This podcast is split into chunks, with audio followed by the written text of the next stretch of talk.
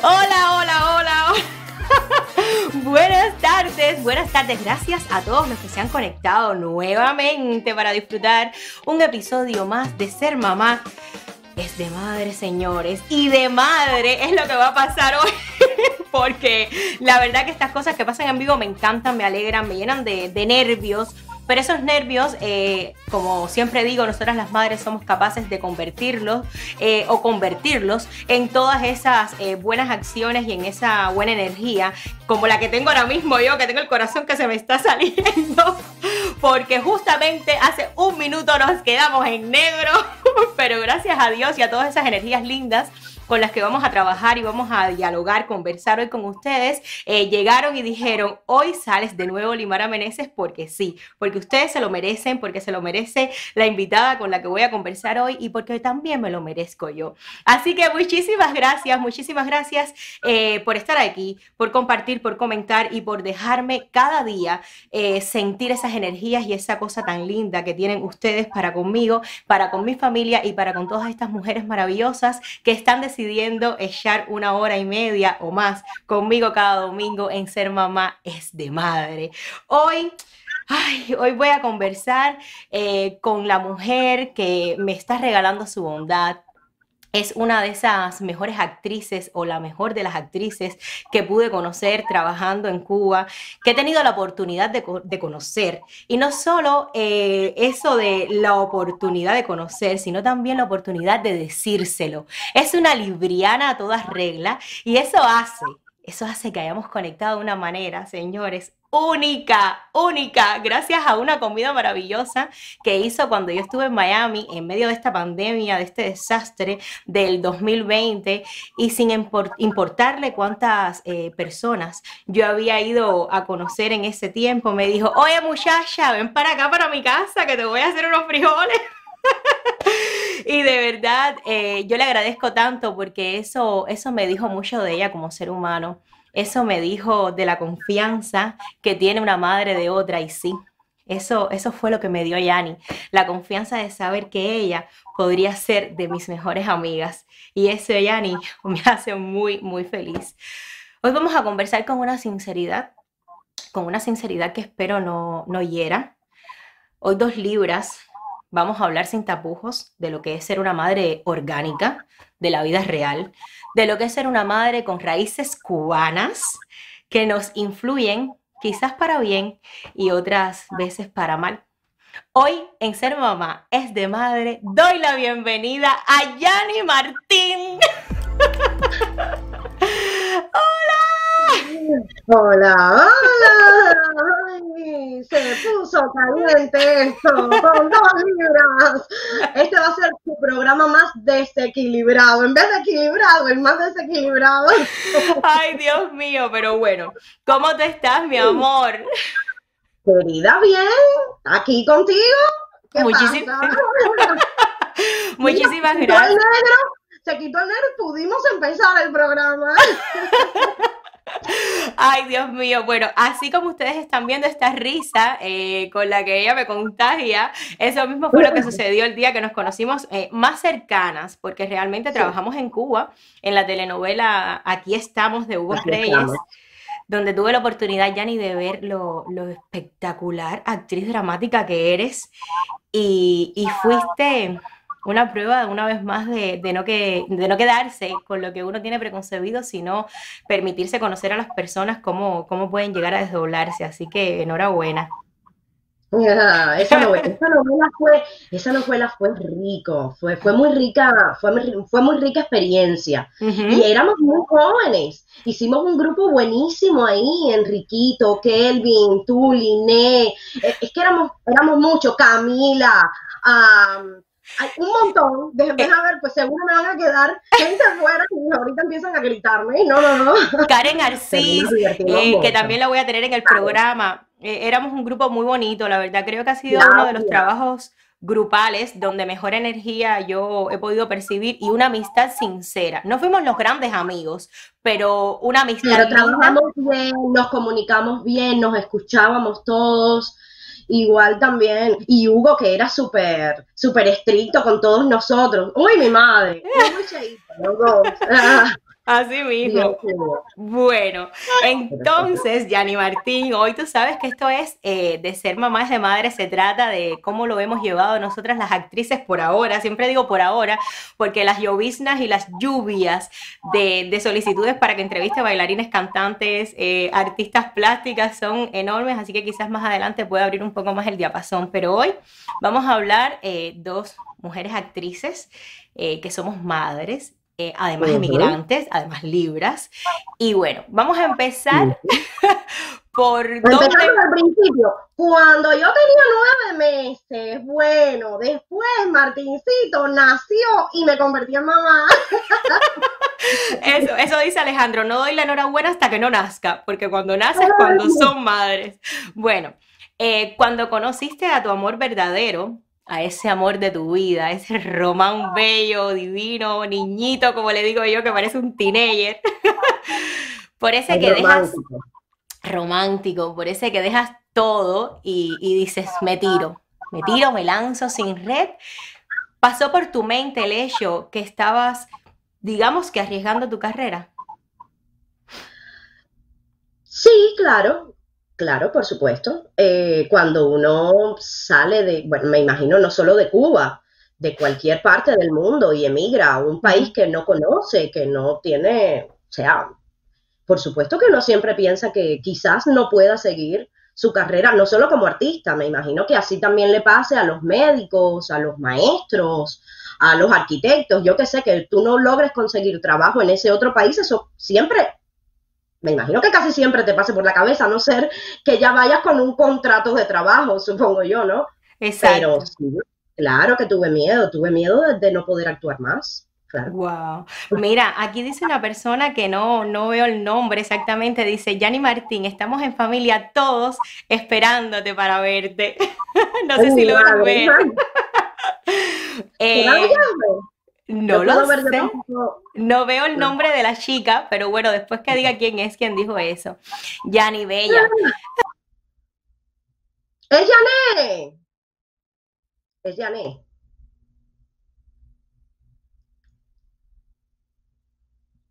cuando tu cuerpo, cuando tu cuerpo empieza a sentir que, ha comenzado a, a, formarse, ¿no? Una vida dentro de ti, eh, ¿Cómo fue ese descubrimiento? ¿Fue esperado? ¿No fue esperado? Mira, con respecto a mi embarazo, yo te voy a contar mm, un poquito antes. En Cuba, yo estuve haciéndome tratamiento de fertilidad porque yo no salía embarazada. Yo tuve un matrimonio anterior eh, que muchos conocerán, el actor Delvis Fernández, con el cual estuve durante siete años sea, y en un momento del matrimonio, nosotros quisimos, o sea, tener un niño, ¿no? Yo quería ser mamá, obviamente. Tiene una hija, Lucía, a la cual yo amo, quiero, adoro, imagínate. Yo la vi, además la vi crecer, no solo porque era la pareja de Delvis, porque antes de ser esposa de él, eh, fuimos mejores amigos. O sea, eh, conozco toda su vida, en fin, lo conozco desde toda su vida. Eh, y ya cuando avanzamos en la relación, bueno, pues dejamos de cuidarnos y yo quería salir embarazada. Finalmente, nunca pasó, nunca sucedió. Eh, yo tomé vitaminas, yo me hice, o sea, en fin, tratamientos y demás, y nunca fue así. Nada, terminó el matrimonio, eh, vine acá a Miami y como a los 8 o 9 meses de estar con Román y de empezar una relación nueva y de estar en un país nuevo, eh, que todo eso conlleva que uno, sí, uno está feliz porque empieza de nuevo en un lugar, pero uno también está nervioso, uno no sabe cómo le va a ir. Además, cuando Román y yo comenzamos, de, eh, no sabíamos que íbamos a durar mucho tiempo. A ver, yo me arriesgué, él se arriesgó también. Eh, era ver si funcionaba la relación. Y a los ocho, nueve meses, yo salí embarazada.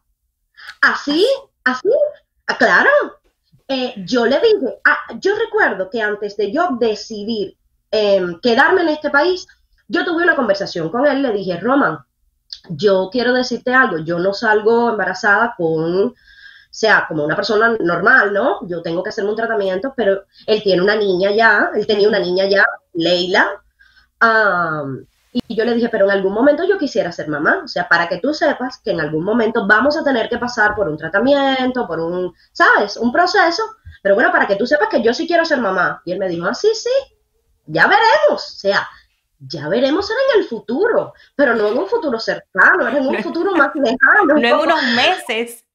Eh, claro, y yo te soy sincera, a mí me dieron la noticia de que, está, bueno, mira, de hecho, me acuerdo que estaba corriendo por la playa, por Miami Beach.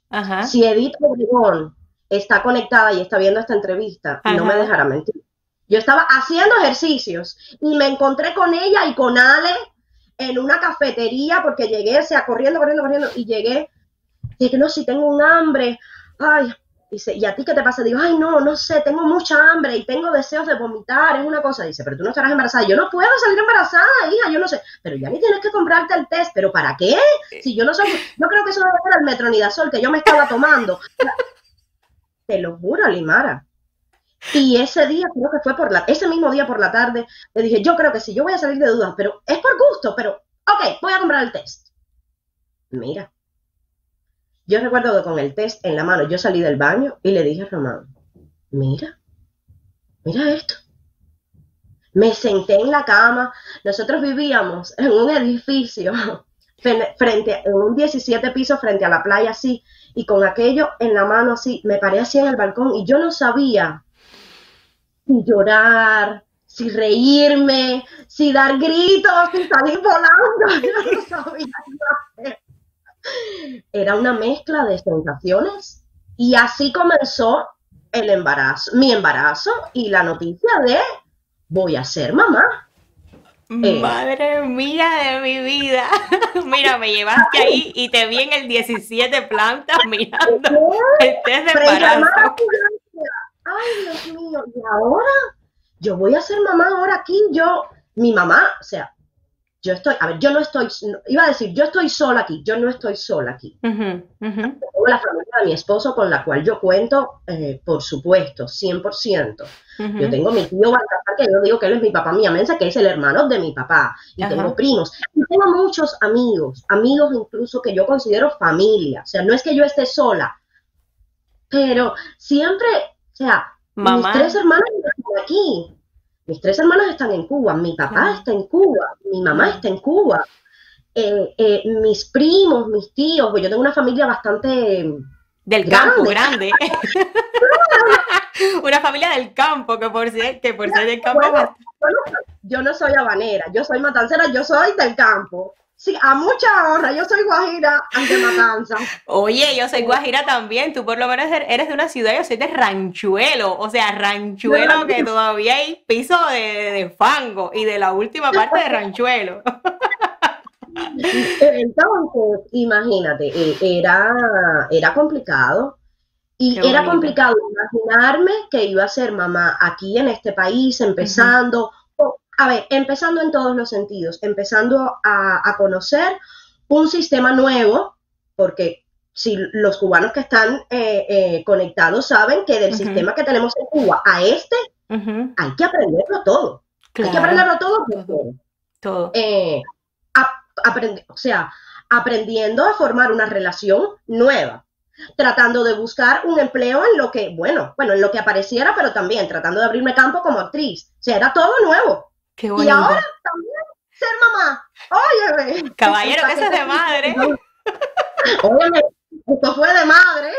Mira, ya, esa que está ahí es tu hermana Janet, dice, dice mi hermana Yani, soy Janet, soy tu hermana, te estamos viendo y estamos tan orgullosos de que estés en este programa y que las personas puedan conocer lo maravillosa que eres te amamos. Oh, María, qué cosa tan linda.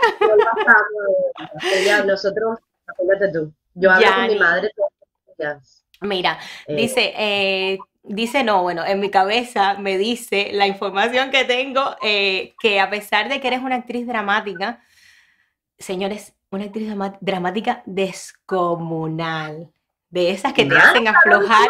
Te lo tengo que decir porque creo que es una, creo que es, creo que es algo que las personas tienen que conocer, porque cuando yo te vi actuar a ti, yo sinceramente fue como fue como oh, wow, esta mujer que yo tenía eh, preconcebida, la niñita de sopa de palabras, etcétera, ¿esto qué cosa es? ¿Es este monstruo de actriz qué es? Y te voy a decir, eres una actriz eh, que puedes llegar a aflojar cualquier parte rígida que puede existir en los sentimientos de cualquier ser humano y ojalá puedan las personas presenciar lo que estoy diciendo, que no estoy ni inflando ni estoy yéndome por encima de lo que siento. Por lo regular, eh, yo creo que el público te ubica a Yanni en personajes eh, que las personas quizás mm, dicen, ay, mira esta niñita, y consideran que quizás no tengas hijos. O sea, yo creo y considero que esas personas te asocian o no te asocian a veces en la maternidad precisamente por esa niñez vívida que tú regalas cada día. Entonces, mi pregunta para ti es, ¿crees que esas preconcepciones que nos vamos haciendo los adultos, eh, quizás porque vamos perdiendo un poco esa sensación de ingenuidad con respecto a las actrices, en este caso, te demerita un poco a la hora de que te consideren como lo gran madre que pudiera ser? Yo creo, lo que realmente creo es que cualquier preconcepción, o sea, mm, cualquier idea preconcebida que uno tenga de otra persona, eh, probablemente esté mal. o sea, lo que uno puede conocer de alguien eh, por, es, muy poco. O sea, lo que las personas muestran, lo que todos mostramos, es una pequeña parte de nosotros. Y por lo general, los seres humanos siempre ponemos em, pantallas de defensa. A veces no lo hacemos ni siquiera conscientemente.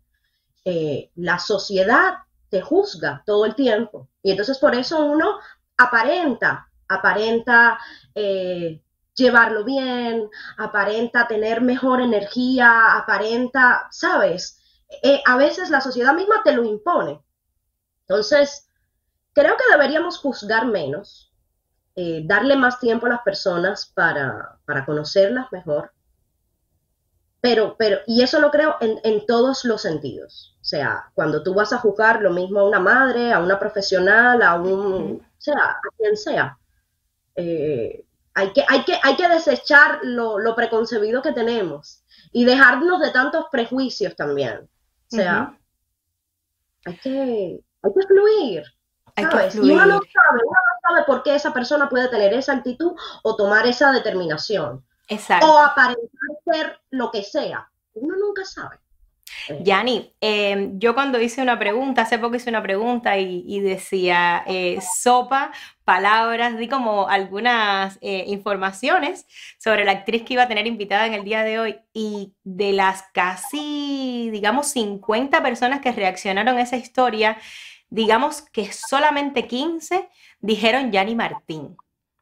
¿Crees que el hecho, muchas personas me mencionaron otras actrices, ¿crees que el hecho de no hacer roles dramáticos eh, hayan condicionado eso, que las personas no te asocien con que eres mamá. De hecho, le, le escribía a muchas diciéndole, no, es Yanni Martín. Y muchas personas decían, ¿pero ella es mamá? ¿Pero ella es mamá? Fue una pregunta sumamente recurrente. ¿Pero cómo es posible eso? Oye, soy tremenda mamá. Yo soy tremenda madre. Quizás es la energía, ¿no? yo no sé, bueno, yo quizás porque, yo no sé, porque me río mucho, eh, o, ay, no lo sé, ay, no sé, alguien me puede explicar esa situación, porque...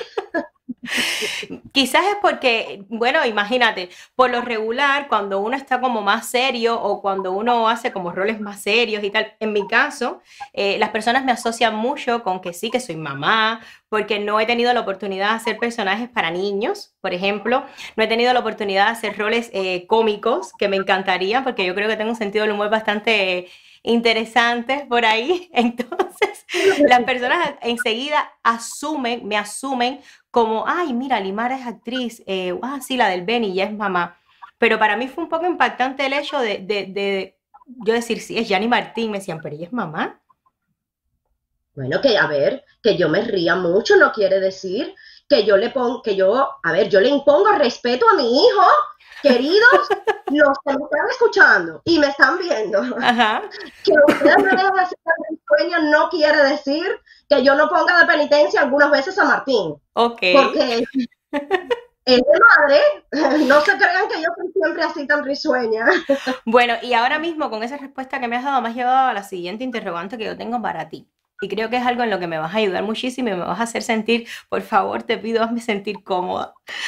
Mira, eh, actualmente te vemos en una labor maravillosa que es ejerciendo la maestría, ah, enseñando, impartiendo clases actorales en la Escuela Beatriz Valdés, en el, el Acting Studio, diría yo, el Acting Studio Beatriz Valdés, eh, en el cual tienes una alianza con tu No Profit para bajitos y te doy la enhorabuena por eso. Ahí se te ve yo que incluso entré a un Zoom tuyo en esta pandemia, con más de 50 niños en el mundo entero, yo te veía con todas las herramientas para lidiar con esos niños. Se te veía desenvuelta. E, era como si estuvieras presenciando una psicología o una clase de psicología o una psicóloga por excelencia del cómo llevar el conocimiento a los más bajitos y el saber tratar. Ahora, ¿qué hay de esa actriz, maestra, ser humano en su casa en el día a día con Martincito? Ay, mi madre. a ver, yo trato de enseñar a mi hijo, yo trato de educar a mi hijo, yo trato de ser lo mejor mamá que puedo, siempre partiendo del cariño, a veces partiendo también de la comprensión, a veces no lo logro. Las madres somos muy, exigimos que nuestros hijos eh, sean perfectos, que no tengan defectos, que logren cumplir todas las metas que yo a su edad quizás ya yo cumplía o que yo veo en otros niños y yo quiero que Martincito sea igual o mejor, porque uno siempre quiere que los niños, los hijos de uno sean los mejores. Eh, a veces no lo logro. O sea, a mí me, me, está pasando, porque todavía me está pasando, ya lo estoy llevando mejor, ya lo estamos solucionando mejor, pero ha sido a, a, nivel de práctica. Un problema con el tema de que Martín ya empezó sus clases en la escuela, pero bueno, a ver, no en la escuela, las está recibiendo online. Y me imagino que como yo esté, el 80% de las madres que están viendo este programa. Claro, mi hijo tiene cuatro años, va a cumplir cinco. O sea, él está eh, en el, o sea, en el año antes del preescolar. Imagínense ustedes que mi hijo reciba una clase online, eso es muy complicado. Que él se mantenga una hora y media, dos horas sentado delante de eh, una computadora que él no pueda tocar, porque a veces me ha pagado la clase, a veces se aburre, me mira, dice, mamá, quiere irse, le ha dicho a, la, a la teacher, bye teacher, y me cierra el laptop. Eh, ¿Qué no ha hecho Martín? No, sé, Martín se ha parado y ha empezado a bailar porque hay una música y él piensa que cuando él ve un video y hay música, eh, hay que bailar. le estaban, mira, en las primeras clases le preguntaron, lo mandaron a contar los animales y mi hijo se paró de la silla y lo que hizo fue representar a cada animal. él lo que quería era hacer como el mono, hacer como el perro, hacer sea. Y yo me estreso porque me da pena con la profesora. Claro. Martín, tranquilo.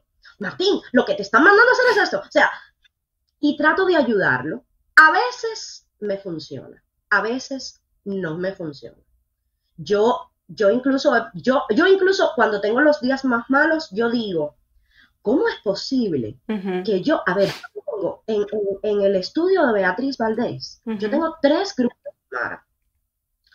Un grupo con diez niñas, otro grupo con nueve niños, otro grupo con siete niños, y yo o sea, yo realizo la dinámica de la clase y yo los puedo controlar. Y nos divertimos mientras yo les enseño. Y a veces con mi hijo no me funciona. O sea, es una cosa. Es muy frustrante.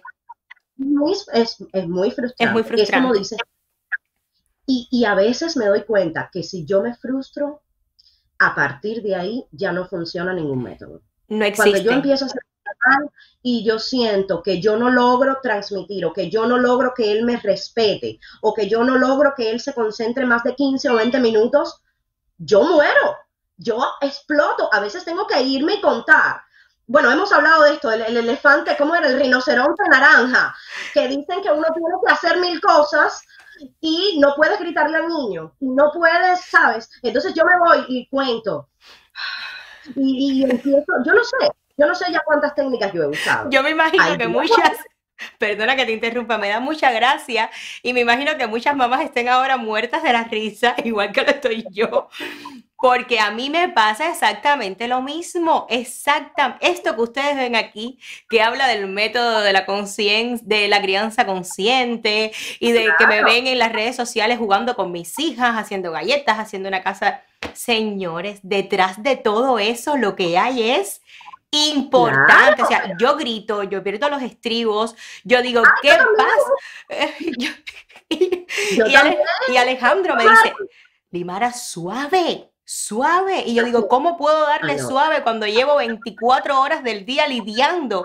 con las tres que si se fajan, que si gritan. Entonces, claro, yo daba clases a niños de teatro en escuelas elementary y los niños me adoran y los padres me adoran y yo digo, pero ¿cómo puedo lidiar con un aula de 27 alumnos, incluso con niños autistas muchas veces y con mis hijas que son tres? No lo logro. Y, no te puedo explicar los niveles de frustración a los que llego. yo me imagino que sea por el, por el lazo que tenemos, el vínculo que ellos sienten y tienen, obviamente, y no, y, o sea, yo he llegado hasta a ver, he llegado a pensar y me lo han dicho muchas personas también, personas que incluso tienen más experiencia. Mira, con Beatriz yo hablo mucho de estas cosas. Y, por supuesto, él no me ve como su profesora.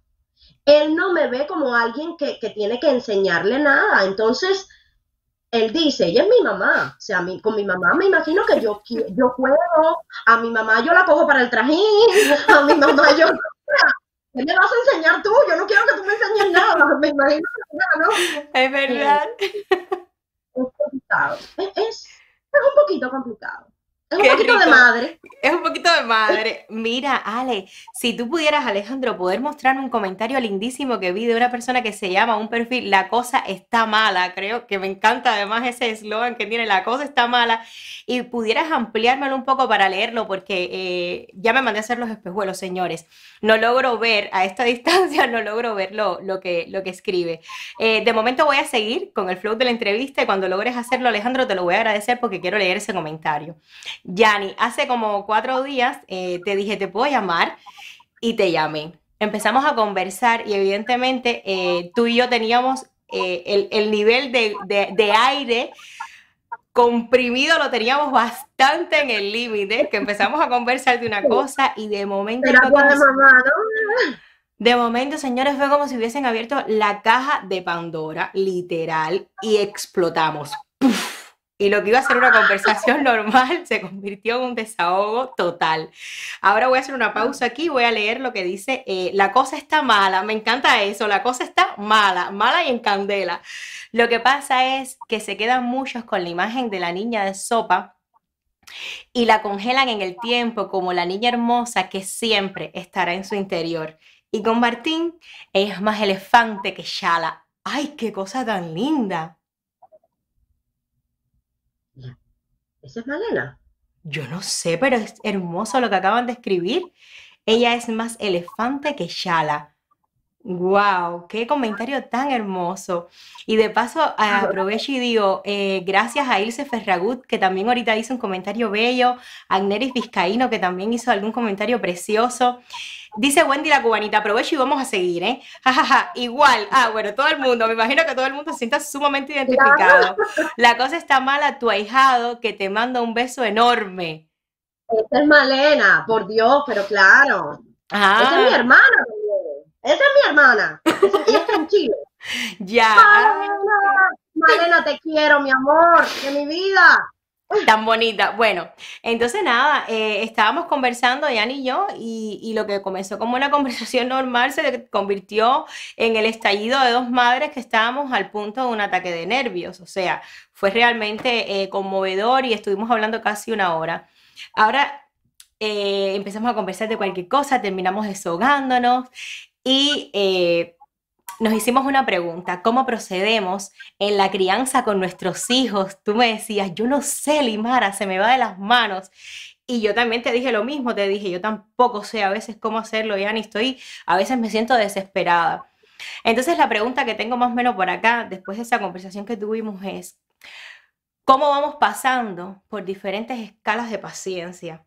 Comenzando con la conciencia respetuosa, después vamos viendo que se nos empiezan a agotar los recursos, solemos perder los estribos, eh, vamos buscando, señores, en métodos, estamos descubriendo, buscamos en el método de este, en el elefante, ¿no? En el, hipopótamo naranja, es como se llama el rinoceronte naranja, en la crianza consciente y respetuosa, etc. Y realmente eh, nos damos cuenta que, que, que no, que no tenemos las herramientas, que no las tenemos. ¿Podrías compartir un poco, Yani, cómo tú lo intentas? Todo, absolutamente todo, hasta que te sale un román. Por favor, ven y quítame este chiquito adelante. Mira, voy a compartir, voy a compartir dos, experiencias, no a nivel de, de, resultado, pero sí a nivel de, a ver, el otro día, por ejemplo, yo tuve una, entrevista online, porque ahora todas las, bueno, ahora casi todo es online, em, con la endocrinóloga de, de Martincito, y eh, además a nosotros nos, siempre nos ofrecen como una consulta con una psicóloga. Y yo le estaba comentando a la psicóloga este tema de sea de, las clases, de la concentración de la atención del niño, de las expectativas que yo tengo con él, de lo que él puede hacer, de lo que no puede hacer.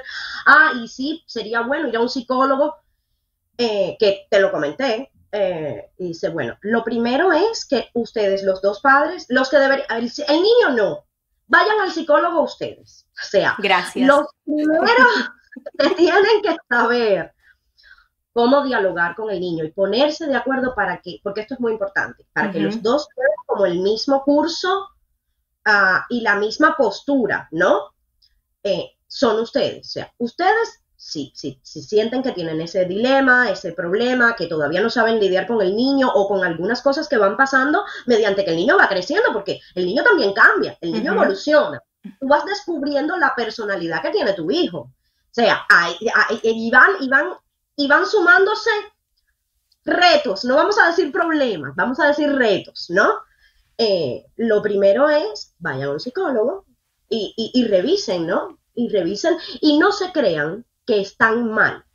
Los niños no vienen con un manual de instrucciones, o sea, es normal que tú no sepas cómo lidiar con una situación. Entonces, lo primero, admitámoslo chicas, madres, todas, madres, padres que estén viendo el programa, admitamos que no vamos a, tener el 100% de todas las situaciones garantizadas porque es muy difícil que sea así.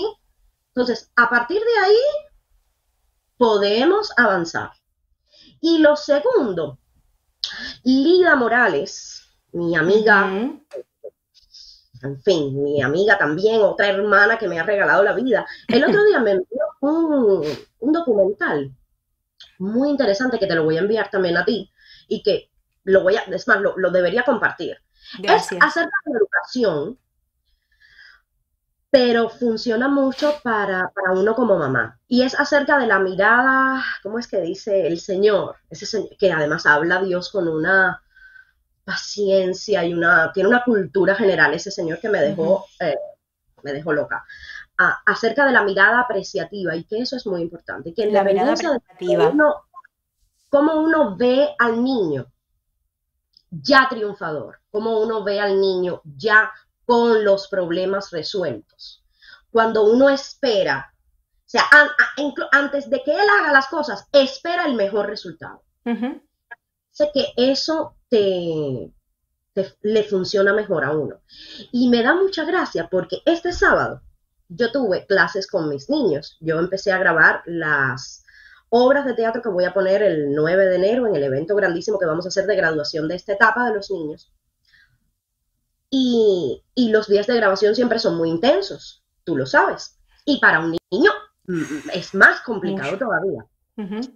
Y además pasó una cosa que dos niños no fueron a la, a la grabación. O sea, dos niños, ubícate, yo tengo una obra con nueve personajes, ¿verdad? Si dos niños no van, esos dos personajes, ¿quién lo hace?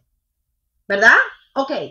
Que además no fueron por un problema familiar y no van a poder ir por tema coronavirus, tío, en fin. El tema no es ese, el tema es y cómo tú lo resuelves.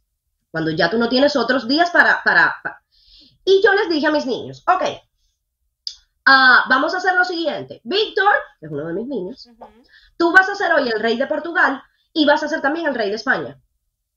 Otro personaje. Y Víctor me miró y me dijo, pero otro personaje, hoy, ahora. Y le dije, sí, tú puedes hacerlo. Mira tú. Eh, y así le di a otra niña otro, o sea, otras líneas y, fui, o sea, nada, distribuí eh, los textos, distribuí los personajes y lo hicieron. O sea, y lo hicieron, lo hicieron y lo hicieron bien. Y cuando, cuando salgo a decirle, a comentarle a los padres lo que había pasado y que yo estaba muy contenta con ellos y muy orgullosa del trabajo tremendo que habían hecho, dice, me dice mamá, eh, eh, el, logro está en ti, Yanni, el logro está en ti. Y le dije, no, estás equivocada. Lo hicieron ellos, no yo. Yo no actué, yo no tuve que aprenderme ninguna línea. O sea, lo asumieron ellos. Lo que pasa es que desde el principio yo me armé de esa, como, yo no sé, fuerza que me no sé de dónde, sí, esa actitud. Y dije, ustedes lo van a hacer y ustedes lo van a hacer bien y yo creo que da resultado porque lo hicieron súper bien. Ah, yo creo que así deberíamos hacer todo con nuestros hijos. Ah, no sé, asumir que ellos van a, poder resolverlo a ver si eso nos ayuda. Es difícil, es difícil, es muy difícil porque uno siempre quiere estar como ese Pepe Grillo, esa conciencia que te va, que le va diciendo a los niños lo, cómo deben de hacerlo. Yo soy en ese sentido bastante desastre. soy de las que quiero sentarme con ellas a hacer la tarea y que quede perfecto y que escribe perfecto. Y tú no tienes en otra cosa que pensar que no sea escribir perfecto, que no te salgas de la línea. Además, yo soy una, un desastre perfeccionista de estas así. Creo que ahorita se me va a convertir en un TOC como no lo, no lo trate a tiempo. Eh, lo bueno que yo tengo es la balanza, que está Alejandro y me dice, déjalas que lo hagan sola. Como lo hagan, está bien. No te estreses porque estás buscando que ellas sean lo que tú quieres ser y ya tú pasaste por ahí. Entonces les toca a ellas y yo creo que eso es una de las frustraciones más grandes que podemos llevar con el tema de la crianza. Y ayer justo, antier, estaba haciendo una casa de gingerbread men con las niñas y yo quería que la casa le quedara perfecta. ¿Por qué? Si lo importante me decía Alejandra, mi hija, Mamá, lo importante es eh, disfrutar, da igual, da igual si lo hacemos bien o mal, lo importante es disfrutar, no nos estás dejando disfrutar porque quieres que la casa quede perfecta. Y yo creo que ese es el punto. O sea, señores, papás y mamás, vámonos todos a un psicólogo, que es que el problema lo tenemos nosotros y la cosa se está poniendo mala. Mala, mala, mala. Eh, Yanni, este, este domingo está siendo muy divertido. Yo sabía que iba a ser así porque con Yanni esto es risa desde que empiezas hasta que se acaba. Eh, yo te tengo una pregunta muy, muy bonita y, que creo que vas a decir algo muy interesante. Y voy ya también, ¿ves cómo, ves cómo voy ya adelantándome a lo que vas a decir? Me voy, ya me voy, ya me voy. Yo quiero una pregunta. Bueno, decía, decía Hansel Porra por ahí. Eh, Yanni es una de las personas más lindas y más maravillosas que, que, hay, que existen. Y doy gracias por la oportunidad de yo poder decirle hermana, decía Hansel Porras.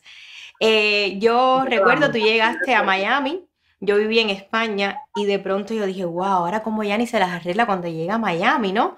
El, domingo pasado estaba hablando con Mónica Alonso sobre precisamente que si Miami es el entierro para los artistas cubanos, etcétera, pero de pronto vemos que Yanni Martín, a pesar de tener un hijo, prácticamente acababa de llegar a Miami, ella coge, se pone a Miami de sombrero y baila el son montuno con Miami. Y de pronto vemos a Yanni Y Yari no entiende de latitudes, Yari no entiende en Miami de frases hechas y se impone haciendo arte. Y nada más y nada menos que trabajando, Yani, con uno de los, de los grupos de teatro más importantes que existen en Miami, que yo más respeto, que es el Teatro Avante. Además, haciendo teatro, el teatro que entendemos como lo que nos gusta a ti y a mí hacer.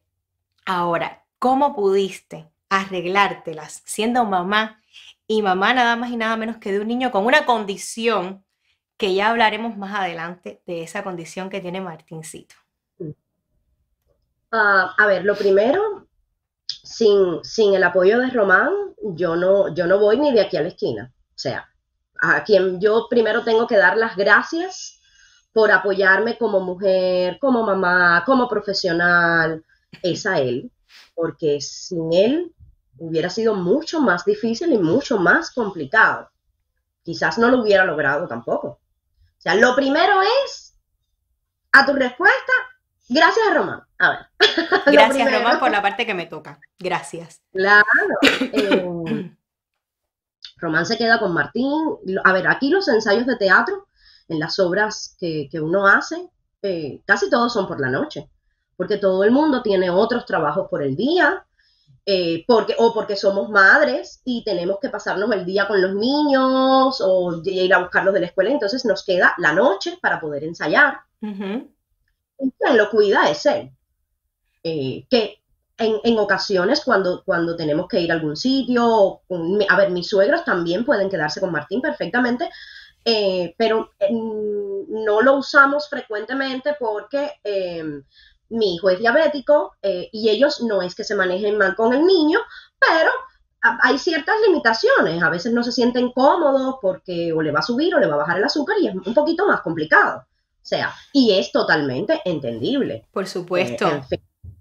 Eh, pero, pero Roman, Roman que me, ha apoyado mucho y yo también que soy muy cabezona, que, desde que llegué muchas personas me dijeron, pero tú vas a seguir siendo artista aquí en Miami, oye, pero eso es muy complicado, óyeme, tú deberías ya mira, irte a vender una tienda o deberías buscar eh, campo en, en, otra cosa y ya concentrarte en ganar dinero y en ser una profesional de, en otro sentido y yo no sé, no quise, no quiero, no, no, no por nada malo. A ver, yo, yo tengo muchas amistades que están terminando una universidad, eh, que hicieron un máster y yo lo aplaudo. Y si eso te llena, te hace feliz y además te sostiene económicamente, contra, qué bueno.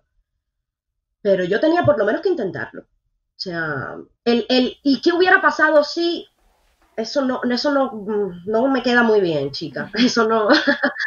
a mí me gusta esforzarme un poquito y, e ir a los ensayos eh, y hacer cosas. Y hacer obras de teatro, y hacer un corto, y hacer una cartelera habitual por lo de mi fundación, y trabajar con los niños, y hacer.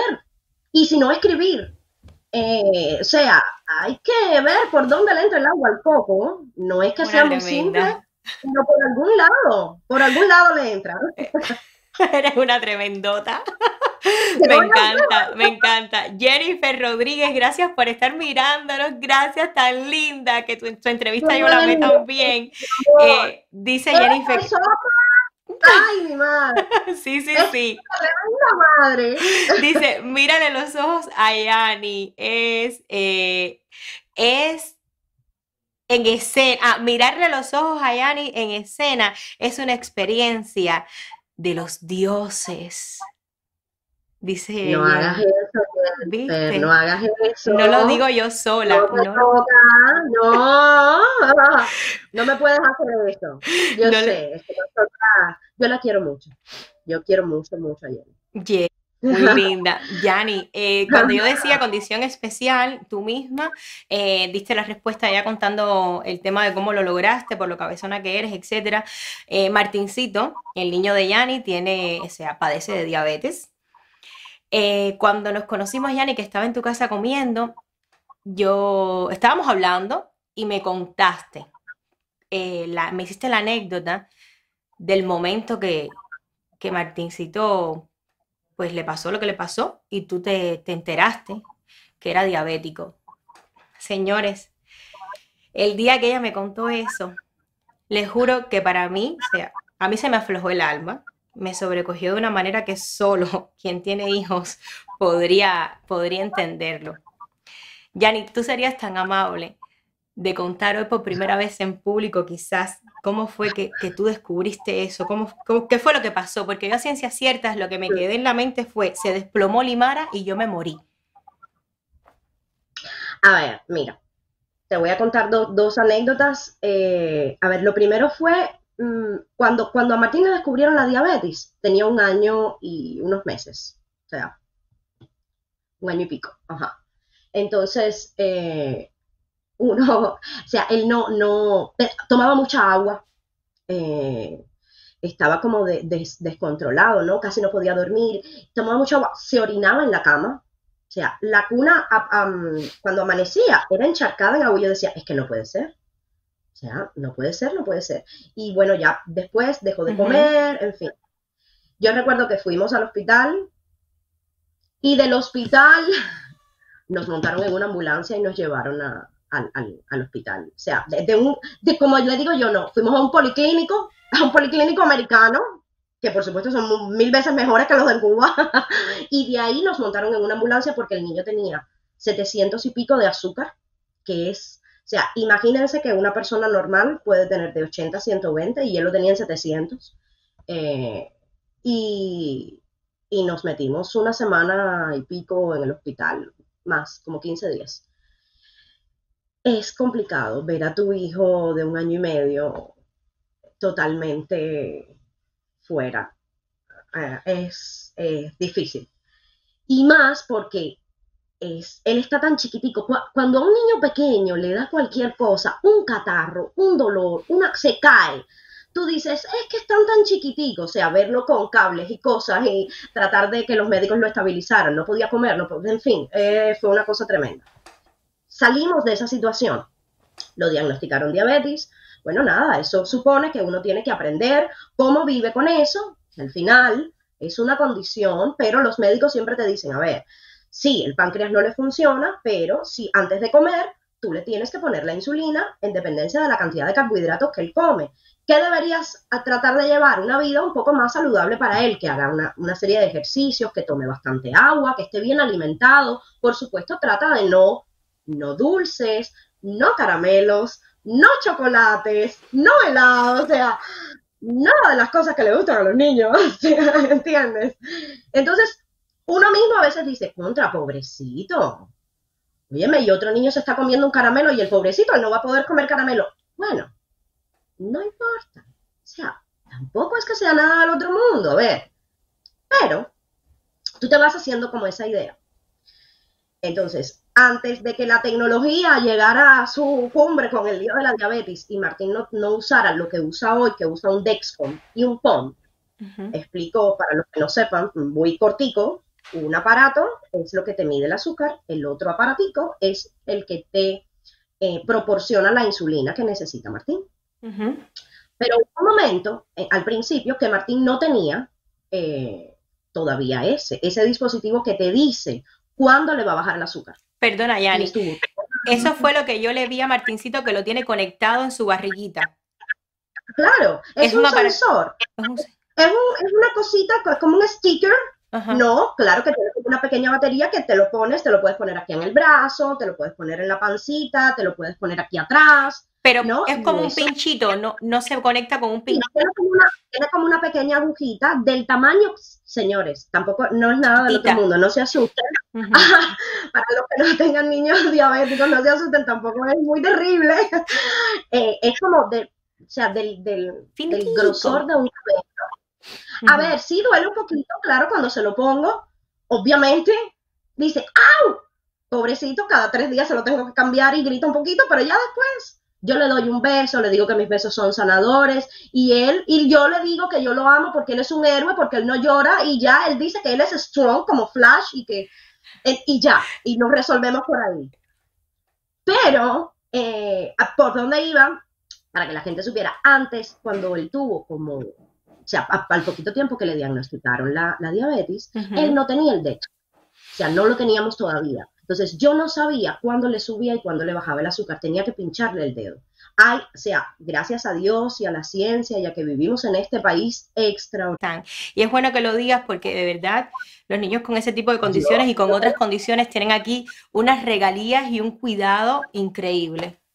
Y además, los médicos de Martín me llaman y se preocupan por él. Y la endocrino ya te nosotros tuvimos una consulta y ella le exige a su enfermera que ella me tiene que seguir paso a paso, pie y pisada de lo que yo le doy a mi hijo. Mira, la endocrino de Martín me, me, exige que yo lo acueste a las nueve de la noche, me impide, así mismo, ella parece mi mamá. Yo voy a la consulta y me parece que voy a hablar con mi mamá y mi mamá me va, ella me va a decir, no puedes hacer esto, no puedes hacer lo otro. Yo quiero que el niño se acueste a tal hora. Yo necesito que el niño, así, así de una. O sea, imagínense eh, cómo es, eh, cómo es la cosa. y eh, no, tenías no, tenías, el pump en ese momento y tenías que pincharlo cada cierto tiempo. Exactamente. Y Martín se pasó toda la noche con el azúcar baja y no lo sabíamos. Entonces, cuando una persona, por supuesto, tiene, le baja el azúcar, eh, se descompensa totalmente. Y yo recuerdo que eh, nos levantamos por la mañana, Román se levantó a hacer el desayuno y dice, tin, tin, pues nosotros le decimos cariñosamente a Martín, tin, tin, tin, dale que ya preparé el desayuno. Y yo estaba durmiendo al lado de él.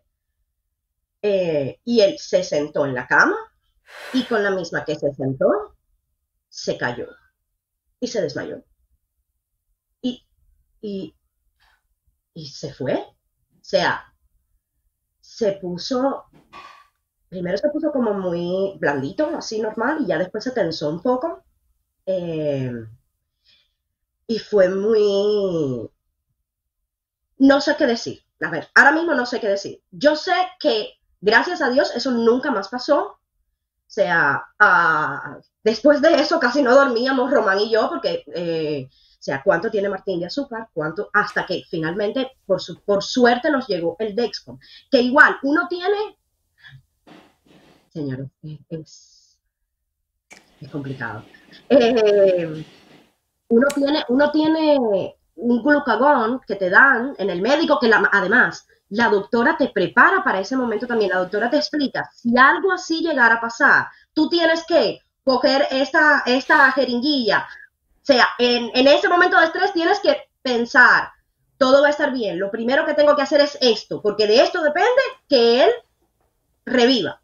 Y después resolvemos todo lo demás, no importa. Pero lo primero es esto y en medio de ese estrés coger la jeringuilla, em, vaciarle, el, ponerle el agua con el medicamento y después eh, aspirarlo y después ponérselo completo, porque en es, a ver, te explican, debes ponerle como la mitad, porque si se lo pones completo, entonces le da reacción, lo cual pasó, por supuesto, porque yo estaba muy nerviosa, lo mismo Román que yo, y nada, lo hicimos, y después, pobrecito, Martín se recuperó, todo pasó, pero después se pasó, yo recuerdo tres, cuatro días vomitando de la reacción que te da ponerte eh, ese, o sea, ese shot de, azúcar, ese shot que necesita tu cuerpo de que, de que vuelvas a la vida, ¿no?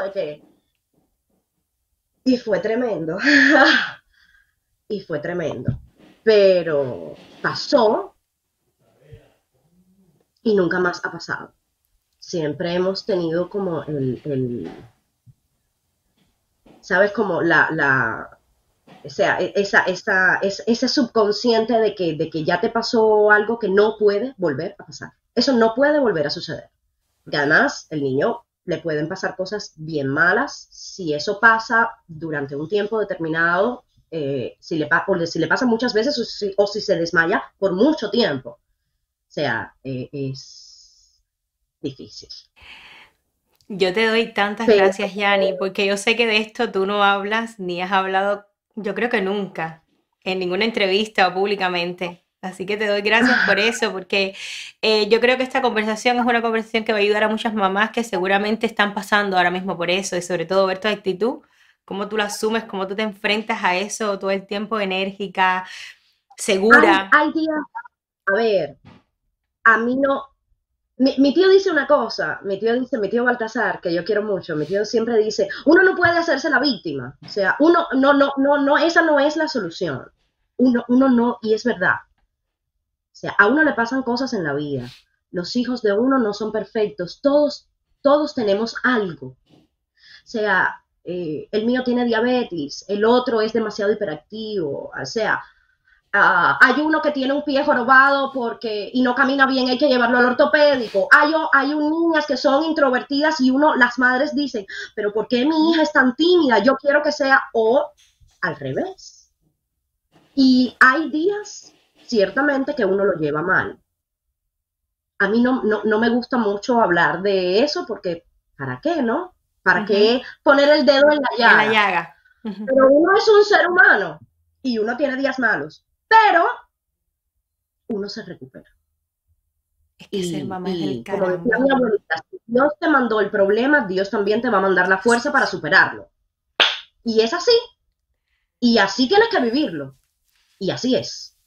Yo te admiro más, más, te admiro mucho, mucho, porque, porque es, es muy difícil, es muy duro y cuando uno es madre, uno, la empatía es una palabra de primer orden, la empatía y uno cualquier cosa que escucha, sobre todo de madres amigas, es como si te como si te rozara en la piel, aunque no lo, aunque no lo quieras. Y yo realmente a mí me conmovió mucho el día que me contaste. Hoy de hecho ha sido un poco más explícita, un poco más has ido más al detalle, porque ese día que me lo contaste, le pasaste como muy por arriba, a mí me impactó, pero me lo contaste y ya, y que no pasa nada. Y otra cosa mariposa, y nos tomamos par de cerveza y seguimos riéndonos, hablando, y algunos que otros ah. estaban en el portal fumando, tú y yo no.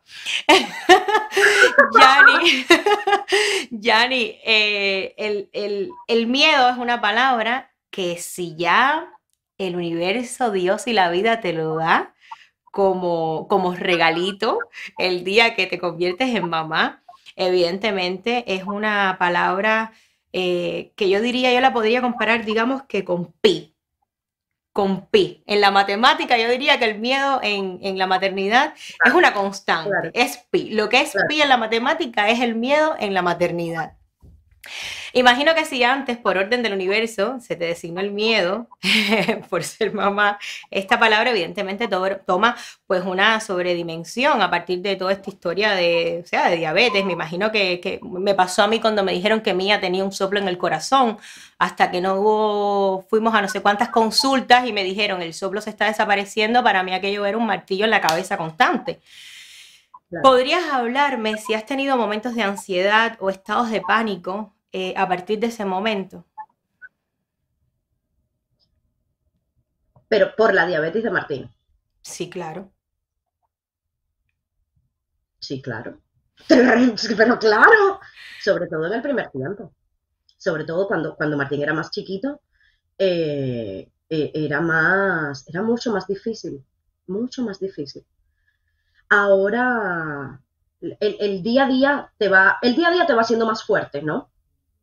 Y, y, a veces todavía tengo ataques de, no ataques de ansiedad, ya, ya, no, ya no así, pero a veces sí me, estreso.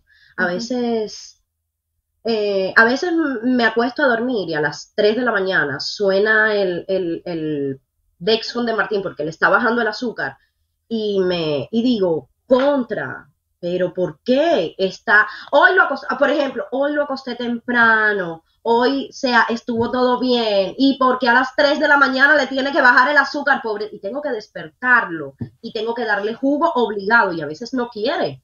Me dice, mamá, no, que él quiere seguir durmiendo, y yo estoy insistiendo, tómate el juguito de manzana que es el que te gusta, y él dirá, contra mamá, pero qué fastidio. A, ver, un jugo a las 3 de la mañana. Eh, y yo digo, ¿pero por qué?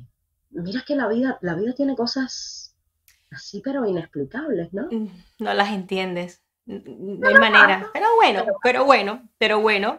Eh, nos, nos, vamos a ir ahora, nos vamos a la parte buena y era la parte que me estabas diciendo justo eh, el otro día que estábamos hablando, que se abrió la caja de Pandora. y nos vamos a la parte buena. El día que fui a la comida en tu casa, yo pude presenciar cómo Martincito degustaba y devoraba literalmente, señores, como si fuera un pequeño diplodocus. Parecía un diplodocus. Se estaba devorando un plato de verduras y de vegetales. O sea, sin margen. Ah, me voy a tomar un tiempo y me voy a comer una zanahoria ahora y un pepino. Él se lo comía, pero daba gusto, daba deseo. De hecho, mi hija que no come verduras, ella veía a Martín comer y le dio antojos de comer pepino, porque es que se lo come con tremendo gusto. Ahora, ¿cómo tú has asumido? Dime, dime. De hecho, el pepino es una de, sus ensaladas preferidas. O sea, aquel día se, día se los devoraba. Yo, yo lo veía y decía, Dios mío. ¿Cómo has asumido, cómo has asumido o cómo asumiste el hecho de que tenías que enseñar a tu hijo a que su alimentación tenía que ser diferente? Que, ojo, aunque no lo parezca, para él está haciendo una vida muchísimo más saludable quizás que para muchos niños que no padezcan de diabetes.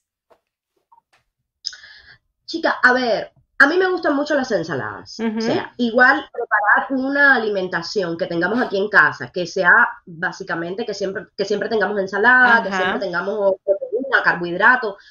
Mm, eh, para mí es fácil porque a mí me gusta mucho. O sea, y no es por el lío de, de ni, ni bajar de peso, ni mantener una dieta, ni de que no quiero engordar. O sea, no es, yo no soy muy o sea, yo sé, a ver, no me gusta comer dulces en exceso porque sé que, sé que es malo, pero tampoco es que sea de las que pasen la vida haciendo dieta ni haciendo ejercicio ni nada de eso.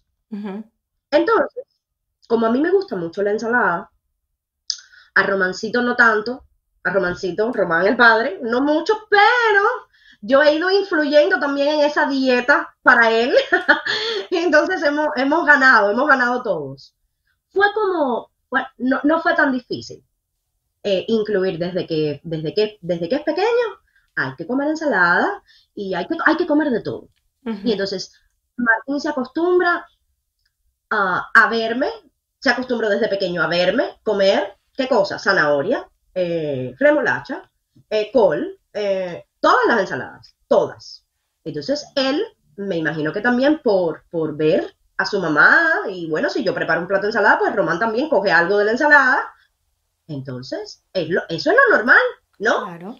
Y si a eso ayuda que no, le compro caramelos, o no compro chocolates, o no compro otras cosas, no compro qué, o no compro helado. Entonces él dirá, bueno, eso como que no existe, no, eso no, está incluido en la dieta de la casa.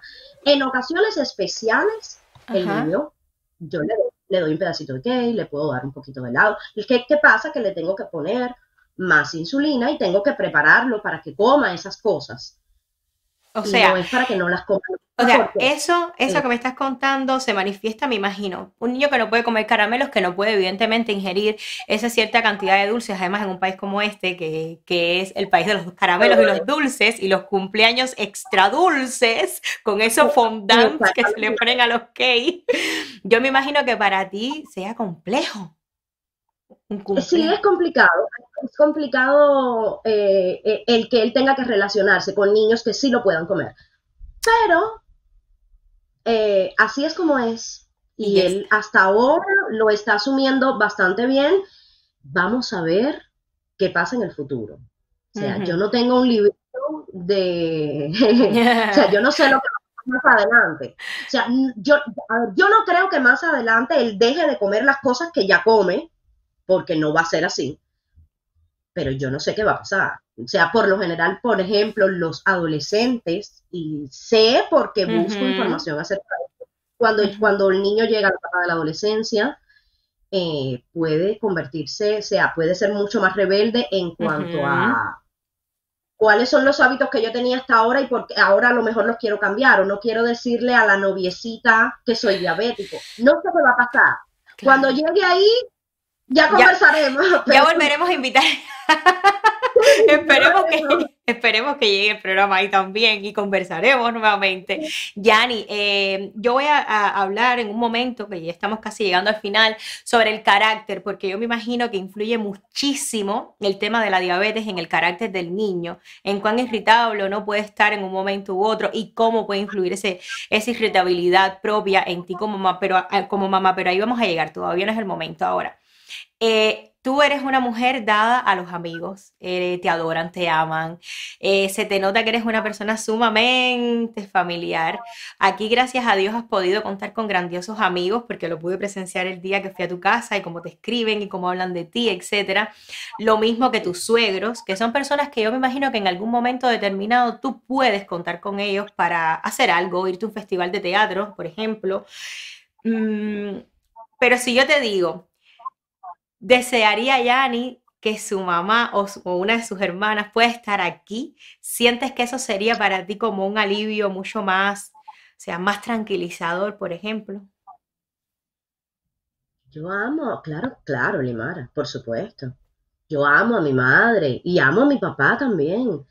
Eh, a ver, en, en Cuba yo, yo no viví sea, después de, mis, de lo que, después de que yo cumplí 15 años, yo me fui primero para La Habana y después mm, me quedé allí, ¿no? O sea, yo no te estoy hablando solamente de, de, ese sentimiento que uno tiene porque uno vivió mucho tiempo con su mamá y con su papá, no. O sea, yo fui una chica bastante precoz porque me fui y, me, y fui bastante independiente, pero ¿y qué?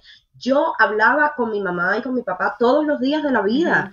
Mi padre eh, mi padre es mi amigo antes que mi papá. O sea, el, mi carácter es, es de mi papá, de lo, de lo, de lo, de lo, sí, de, lo, ¿sabes? De lo popular que él es, de lo optimista que es. Muchísimas cosas cuando yo era niña, antes, antes que a mi mamá, pobrecito, yo se lo pregunté a mi papá y lo metí en cada problema de, de madre. de preguntarle cómo. Mi mamá con mi mamá yo tengo un vínculo ahí, pero súper unido también. Mi mamá tiene que saber todo lo que yo hago, cuáles son las decisiones que yo voy a tomar, no sé qué. Y aunque yo sea lo suficientemente independiente, grande y madura para asumir mi vida y mis responsabilidades, mi mamá, mi papá, mis hermanas, yo quisiera tenerlas del lado de acá. O sea, por supuesto que se sufre mucho cuando, cuando uno está distante eh, eh, ojalá los pudiera traer a todos para acá. A todos. Amigos incluidos, hasta las tres patas que le faltan a, la mesa. a todo el mundo. Y, eh, y además, los problemas, los problemas, cuando uno está, siempre pasa igual, cuando uno está a distancia, uno los ve más grandes. Los ve más grandes. entonces, los padres se preocupan más. Y ahora que soy mamá, ya lo sé. entonces, a mí me pasa cualquier cosa aquí, mi mamá lo ve diez veces peor desde allá, desde Cuba. porque ella no está aquí y ella no me puede apoyar y ella no me puede ayudar. Entonces la pobre, y yo también, hay días que si uno, si uno está enfermo y uno se levanta, hay días que uno dice, oye, si mi mamá estuviera aquí. Qué rico, una sopita. Bueno, yo tú sabes que en este programa siempre hay un momento emocional, como le llamo yo, y este es el tuyo, porque aquí están todos ellos que te van a decir cosas hermosas. Y de esta manera... Mi amiga de mi corazón y una de las cuatro patas de la mesa, que éramos todas en Cuba. Yani, eh, Yaspel, Malena y yo hicimos memorias inolvidables allá. Y luego cada una tomó su rumbo y estamos en diferentes lugares ahora, pero seguimos comunicadas. Yani y yo todavía nos hablamos de vez en cuando y nos actualizamos de cómo vamos en el día y cómo va todo. Yani se convirtió en una mamá espectacular con ese niño bello Martincito, una mujer súper trabajadora, siempre en un proyecto diferente, siempre ocupada. Yo la quiero muchísimo. Yo ah, estoy muy orgullosa de tener una amiga como Yani. Hola Yani, un abrazo grande. Esto es una confabulación para hacerte feliz. Eh, estamos muy, muy contentos contigo, no solo por tu vida artística, tu gran talento, sino por lo buena madre que eres, tu espíritu de sacrificio siempre, el apoyo de la familia paterna te ayuda, pero, Yani, tienes esa entereza, esos deseos de cada día ser mejor para todos. Somos muchos los que te queremos y sobre todo yo, que tú sabes que, que eres mi niñita, mi niñita buena. Un abrazo de tus papás de La Habana, Guille y Sarita. Te amamos a hacerte llegar nuestro cariño y nuestro agradecimiento. Felicitarte por los logros que has obtenido en tu vida, tanto personal como profesional. Sabemos que todo lo que te propones lo logras y vas a seguir así. Te mandamos un beso bien grande, mucho cariño y un abrazo desde aquí. Bueno, de mi hija se puede decir mucho. Como hija es maravillosa, yo la adoro. Estoy muy orgullosa de ella. Es luchadora, emprendedora. Lo que, lo que, lo, que quiere siempre lo logra. como madre es excepcional. Le dedica mucho tiempo a su hijo, tiene mucha, pero mucha paciencia y lo cuida con tanto esmero que es digna de admirar. Bueno, hija, te amo y te quiero mucho. Y aunque estés lejos, siempre estás en mi corazón. Un beso. Hola Yani. un besote, mi amiga de los años, mi hermana. Nos estamos poniendo un poquito tembas, pero ahora que somos mami, pues nuestro cariño se ha fortalecido más, porque valoramos todos aquellos detalles de los recuerdos y de tantos momentos vividos. Yo estoy tan orgullosa de que tú seas mi amiga que, que no te imaginas. Sabes que, que, me pongo sentimental, que detrás de toda esa fortaleza que, que en ciertos momentos aparentamos ambas, tú y yo que nos conocemos bien, pues tenemos ese corazón que se nos hace una pasita. Pero es una mujer que yo admiro, que yo aprecio tremendamente te has convertido en una madre estrella. Y Martín todos los días va a estar orgulloso, feliz y, emocionado de decir yo soy hijo de Yani Martín y eso lo vas a disfrutar cuando crezca un poco más. Tantos te aprecian, tantos te valoran, pero yo te amo con toda mi vida. Yo te digo, mami, que eres una mostra y que toda la felicidad es lo que deseo para ti, para tu carrera y sobre todo para tu familia porque eres una guerrera, porque eres un ser humano que, lucha con optimismo y eres incansable. Y porque aunque pocos ven tus, tropiezos y, los momentos en que, en que sufres, yo los he vivido. Y lo que más, lo que más valoro y lo que más admiro de ti es cuando te levantas, cuando abrazas a todo el mundo con, una palabra, con, un gesto y con los momentos más, más amables que otros necesitan y que tú eres capaz de, tener esa paz, esa amabilidad y esa bondad de abrir tu corazón, tanto en escena como para aquellos humanos que se te acercan. Entonces, mi hermano, te quiero mucho. Y estoy muerta contigo, eternamente. Tengo una ganas de darte un beso un apretón. Espero que sea pronto. Mi hermana es una persona excepcional, muy trabajadora, positiva, buenísima actriz. Tiene muchos amigos que la adoran porque es sencilla, humilde, es una persona segura, una luchadora eterna. Mi hermana es fuerte, muy independiente, excelente hermana y una madre espectacular. Creo yo que Martincito eh, ha sido su mejor proyecto, el más completo, y lo que le da las fuerzas cada día para seguir adelante y lo que la hace cada día una mejor persona. Quiero decirte, mi hermana, que te amo muchísimo y que te deseo todo lo mejor del mundo porque te lo mereces. Un beso grande. Mi hermana mayor, la hermana que me regaló el teatro, que la amo, que la adoro, que es una excelente mamá, que he sido testigo y me consta los cuidados que tiene con su niño, con su Martincito. Eh, es de las mamás más lindas que conozco y verdaderamente estoy muy feliz de ser parte de su vida, de su familia, de alguna manera también. Yani la conocí en Miami. Nuestro encuentro maravilloso ha sido en esta ciudad donde compartimos juntas eh, un proceso de trabajo de una obra hermosa que se llama Estaba en casa y esperaba que llegara la lluvia. En esta obra me pasó algo hermosísimo con ella y lo siento, no puedo hablar un minuto sobre Yani Martín. Ya me pasé. Así que editen, yo no sé qué van a hacer. Quiero contar, esto es algo que yo le he agradecido a ella muchas veces en la terraza de su casa, pero quiero decirlo públicamente para que todo el mundo se entere de la mujer tan grande y tan generosa que es Yani Martín. Nosotros estábamos haciendo esta obra y yo, bueno, estaba un poco a mi aire, bastante a mi aire diría yo. Y ella, señores, sin conocerme, me llamó un día y me dijo, mira, yo creo que tú tienes talento, pero necesitas ponerte las pilas porque los procesos de trabajo en esta ciudad son muy rápidos. Y eso, señores, ustedes no saben cómo eh, yo se lo agradezco. Su, su valentía sin conocerme, de alarme las orejas como la buena hermana mayor que es. Así que, Yani, muchas gracias. Todo lo que tengo para ti es cariño, es amor. Eres ya te dije, de las mamás más lindas que conozco. Creo que lo haces muy bien. Te mando muchos besos. Voy por dos minutos. Limara, te mando un abrazo y gracias por este programa tan lindo. Me dan ganas de parir solamente para, para que me entrevistes. Yani, te amo. Yani Martín. ¿Qué decirte, amiga? Ya tú sabes que yo te admiro desde que yo era chiquitico, era un piojito así chiquitico y te veía en sopa de palabras a través de un cristal de la, de la televisión. Pero ya ni ha pasado el tiempo y resulta que ahora te conozco, te tengo cerca, ya no a través de un cristal, te tengo muy cerca de mí. Y, y te admiro tres o cuatro o cinco veces más. Porque he descubierto un ser humano maravilloso, una excelente madre, una excelente amiga y una persona mágica.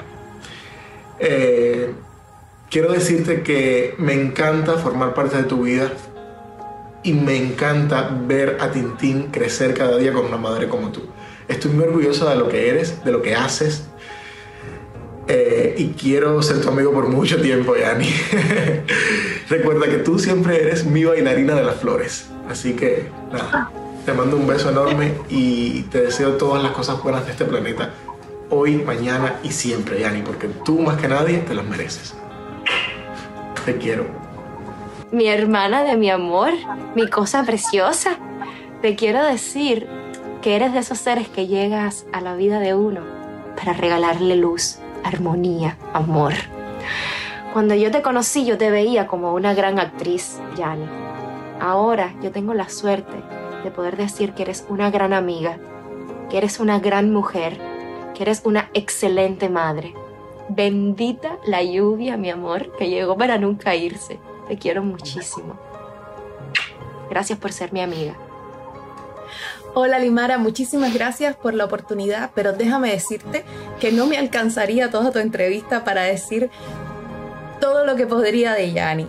Sí puedo decir que todo es maravilloso. Eh, y como mamá, eres una madre excepcional. Eh, Martincito tiene el privilegio de tener una mamá como tú, que tiene una entrega, un amor, una pasión y una paciencia únicas en el mundo. Pero, pero yo sí voy a contar que tú no eres mamá solo de Martincito, tú empezaste a ser mamá mucho antes, porque eras la mamá de tres amigas eh, medias locas a las que ponías cordura. Entre ellas, por supuesto, esta que está aquí. Además, mamita, es que ¿Qué puedo decir? Yo creo que resumiría eh, decir lo que pienso de ti como mamá si cuento que eres la madrina de mi primer hijo y que sabes además que si algo me pasa, a ti te toca criar a mis hijos. o sea, ya yo creo que con eso lo estaría diciendo todo. Y lo que pienso y siento por ti se resume en algo que mm, por favor discúlpenme, mil disculpas a todos los que me están escuchando por lo que voy a hacer a continuación. Pero allá voy.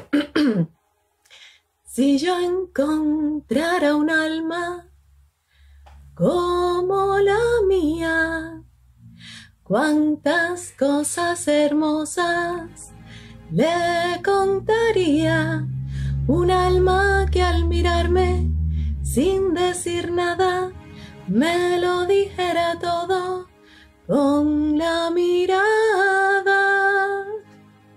Y ahora sí, por favor, Yanni, canta tú la canción para que sepan de verdad cómo se escucha. Te amo mucho, mi hermana del alma, y eres eh, maravillosa, excepcional y única. Sabes que te amo con todas las fuerzas de mi corazón y sabes que enterraría a alguien por ti. Te amo.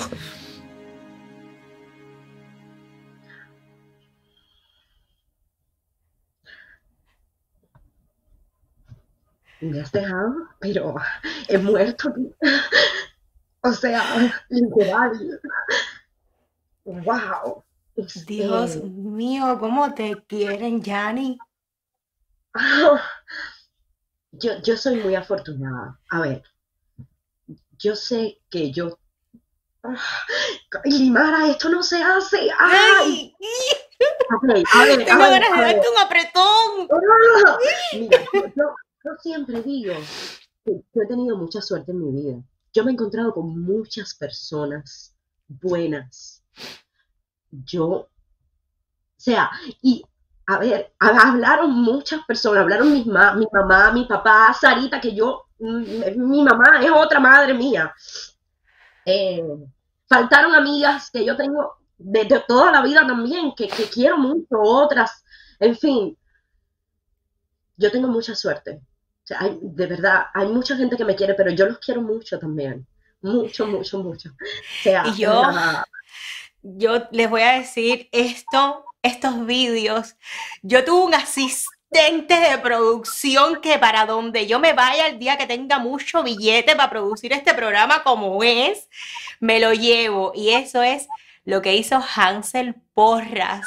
Él fue el que hizo todo esto posible. Yo me imagino, yo me lo imagino, claro, yo, me lo imagino. Yo me imagino que yo no daba eh, crédito. junto contigo, el, el, que orquestó todo esto. Esto no, esto no es justo, chicos. He llorado mucho aquí hoy. y les voy a decir algo, les voy a decir algo. Román, su esposo, habló conmigo y me dijo, Limara, tú sabes cómo él habla. Limara, yo le dije a Yani que es el amor de mi vida que yo estoy muerto es mi amor, que, que, yo la amo, pero que yo no puedo salir, yo no puedo salir. él no puede, él está detrás de las cámaras todo el tiempo, pero yo lo amo y él me ama, eso no tiene, eso no tiene discusión. Eso no tiene discusión, eso no tiene discusión, Yanni. Eh, de verdad, algún día me gustaría yo poder también eh, estar en un vídeo y formar parte de, todas esas cosas que te han dicho, de todas esas cosas que te han dicho. Y espero que la vida me dé la oportunidad de ser mucho más amiga tuya eh, algún día, que cada día nos estemos, que estemos más cerquita la una de la otra. Así que te, agradezco mucho que hayas aceptado la invitación a, este, a este domingo. Me quedan dos preguntas. Todavía. Todavía. Oye, me has hecho de mí lo que te ha dado la gana hoy. Este, de ser madre, como de ser mamá es de madre, no, Limara es de madre. Lo acabo de Mira, bueno, antes de hacerte las dos preguntas para cerrar el programa, en el programa yo siempre digo, todas las personas que quieran preguntar algo, hacen su signo de interrogación y yo pregunto para que tú puedas responder. Y la primera pregunta es de Eliezer Galeano Martínez, al que siempre estaré eternamente agradecida y dice, cuando trabajaste en teatros, ¿en qué idioma lo haces? O cuando trabajas en teatro, ¿en qué idioma lo haces? Ah, a ver, bueno, en Cuba, por supuesto, siempre lo hice en español. Aquí la mayoría de, mis, de las puestas en las que he estado las he hecho en español. Pero, para responder a tu pregunta, Eliezer, Eliezer, como al año de estar aquí, me llamó un director que se llama Larry Villanueva, que es el que dirigió también Estaba en casa y esperaba que llegara la lluvia, que me había conocido de una obra anterior que yo había hecho con él, él como actor, pero él también es director. Y él estaba haciendo un espectáculo con sus estudiantes y quería involucrar actores profesionales en, el, en, la, en la obra. Y me llamó para trabajar en inglés. O sea que ya hice teatro en inglés. E imagínate, Eliezer, que tuve que hacer un monólogo de Elena de Troya en inglés, que por poco muero, querido. o sea, yo creo que yo nunca había estado tan nerviosa antes de una obra de teatro, Limara, impresionante. Yo, la actriz con la que estoy trabajando ahora en Los Mosqueteros, ella es una de las estudiantes con las que yo compartí escena en aquel momento. Y, y Camila, a la cual le mando un beso grande, eh, estábamos hablando el otro día precisamente de eso. Y dice, Yanni, y tú lo hiciste. Y digo, y yo le, le, decía, Camila, tú no tienes idea el nerviosismo que yo tenía el día de la función. Mira, Román, que fue el que, el que estuvo, o sea, en el proceso de trabajo, ¿no? Él sabía que había una parte en la que yo tenía un monólogo, ¿no? Y yo tenía que decir todo un texto, un monólogo, en fin. Y dice que hay, hay una parte del monólogo eh, en que yo tengo que hacer como una pausa, mirar a un lado, al otro, no sé qué, interrelacionarme con los actores y después seguir, pero él no sabía nada de eso. Y dice que él estaba en el público y él vio que yo hice la pausa y no hablaba. Y no hablaba. Y dice que él decía, se le olvidó el texto, se le olvidó el texto. ¡Ay, madre! Y ahora no lo va a solucionar. Y nada de eso. Definitivamente, todo salió bien. No era que se me había olvidado el texto, era la pausa del monólogo y logré, o sea, terminarlo sin problema. Hice Elena de Troya en inglés. Una locura. Nada más y nada menos. Una locura que yo hago, pero bueno, salió.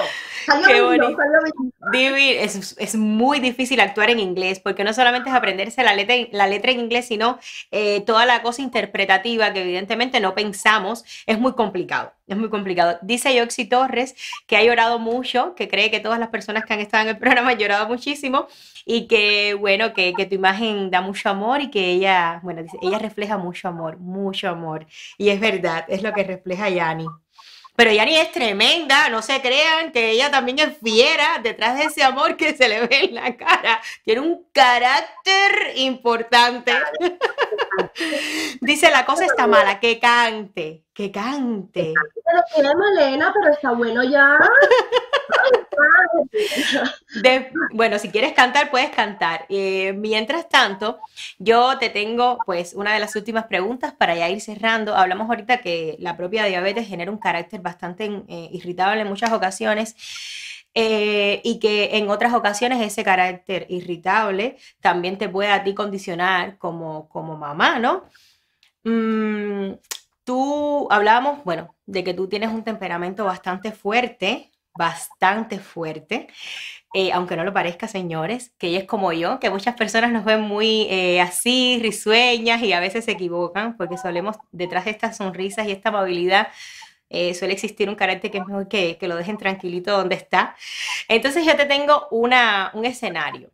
Imagina que estés en una situación donde Martincito esté en uno de esos días donde el carácter eh, provocado por la, por la propia diabetes, pues no le permita comprender que quizás algún, ni- algún niño pues no quiere jugar, que no quiere jugar con él y bueno, pues no hayan hecho clic, ese clic que el otro día tú y yo estábamos conversando, que, que los niños funciona exactamente igual que en los adultos. Hay niños que hacen química y otros niños que no, que no la hacen y punto.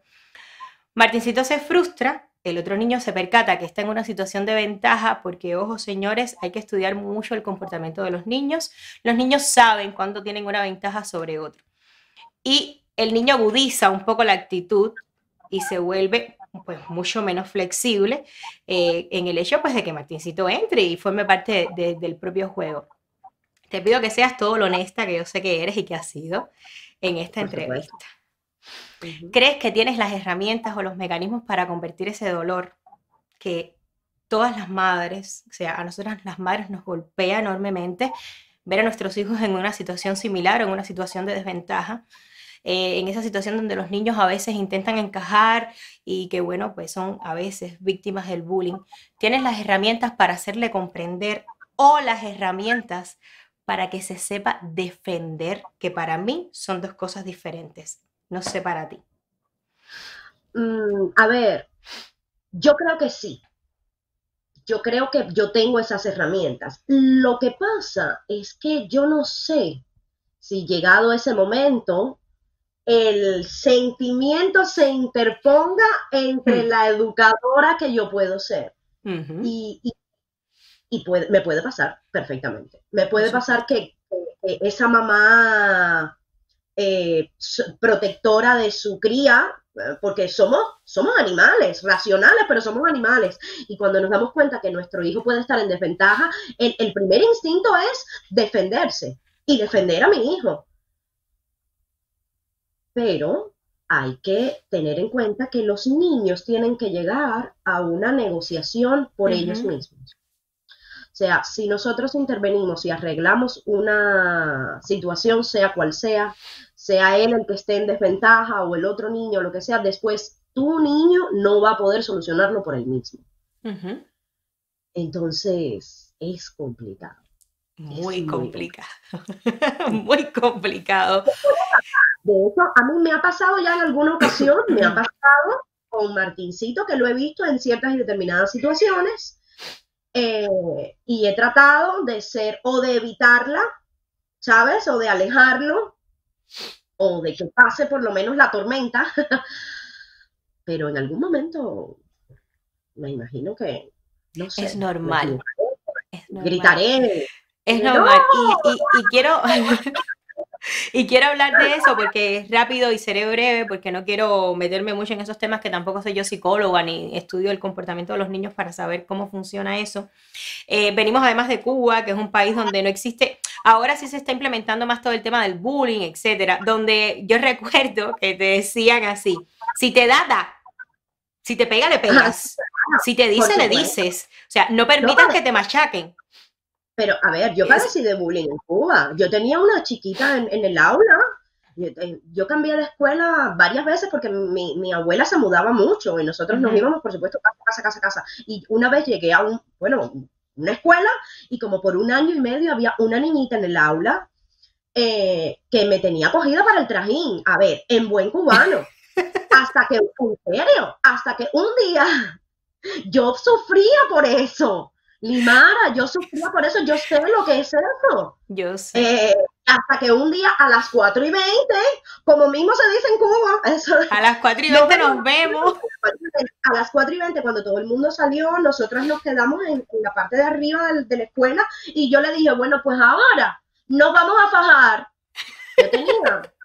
¿Qué tenía yo? Yo sé, estaba en tercer grado, por Dios, en tercero, en tercer grado. Yo Llegué a esa escuela en segundo y me pasé un año sufriendo. Aquella chiquita me cogía la merienda, me tiraba los libros para el piso. Era una, era terrible hasta que me fajé con la chiquita. Claro, yo creo que todas las mamás que nos, nos estén viendo no, se sientan mal porque no estamos preparadas como madres ver a nuestros hijos en situaciones ni de desventajas ni sufriendo.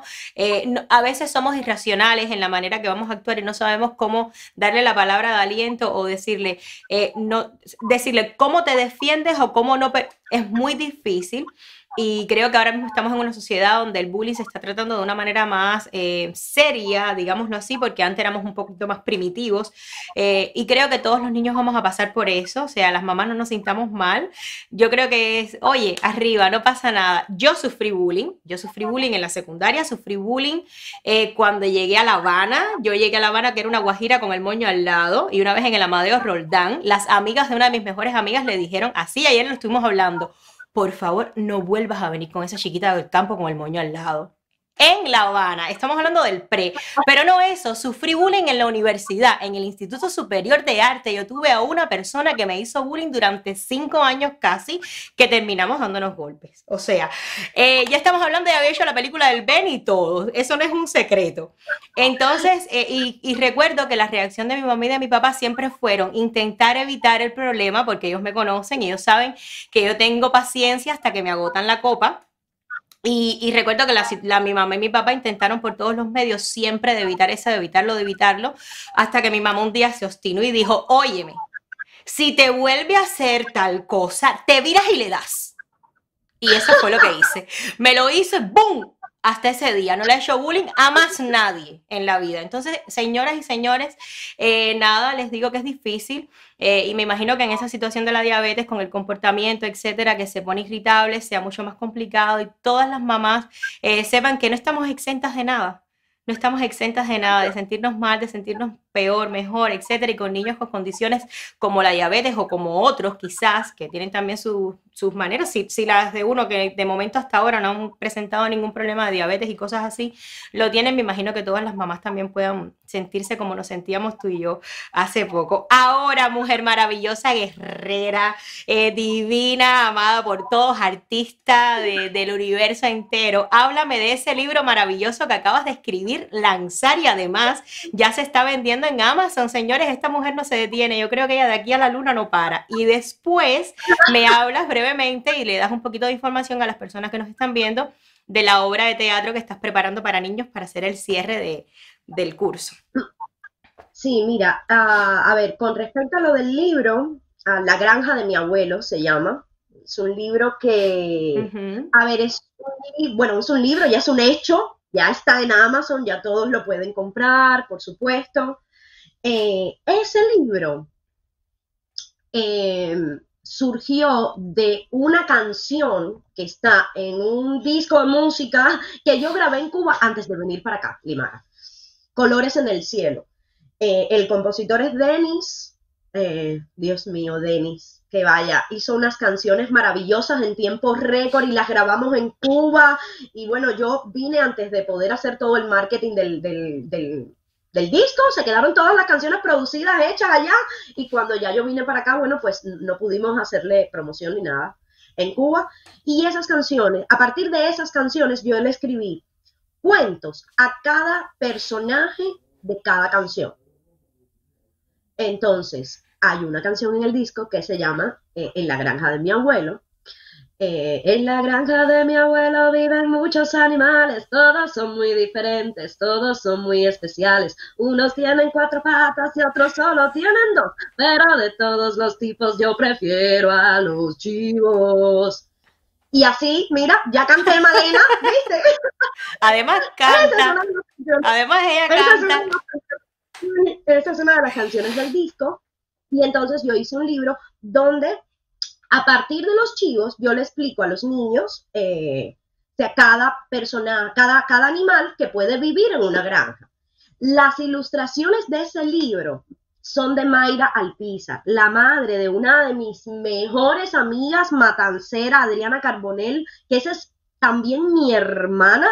Ella y Liserenia somos las tres matanceras.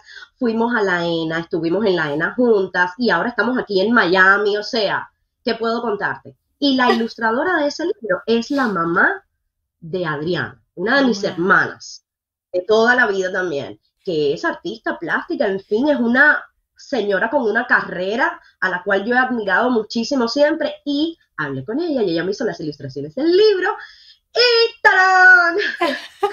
Dime la información, información, ¿dónde podemos encontrar el libro? No sé si podemos tener el libro por aquí, la carátula en algún momento.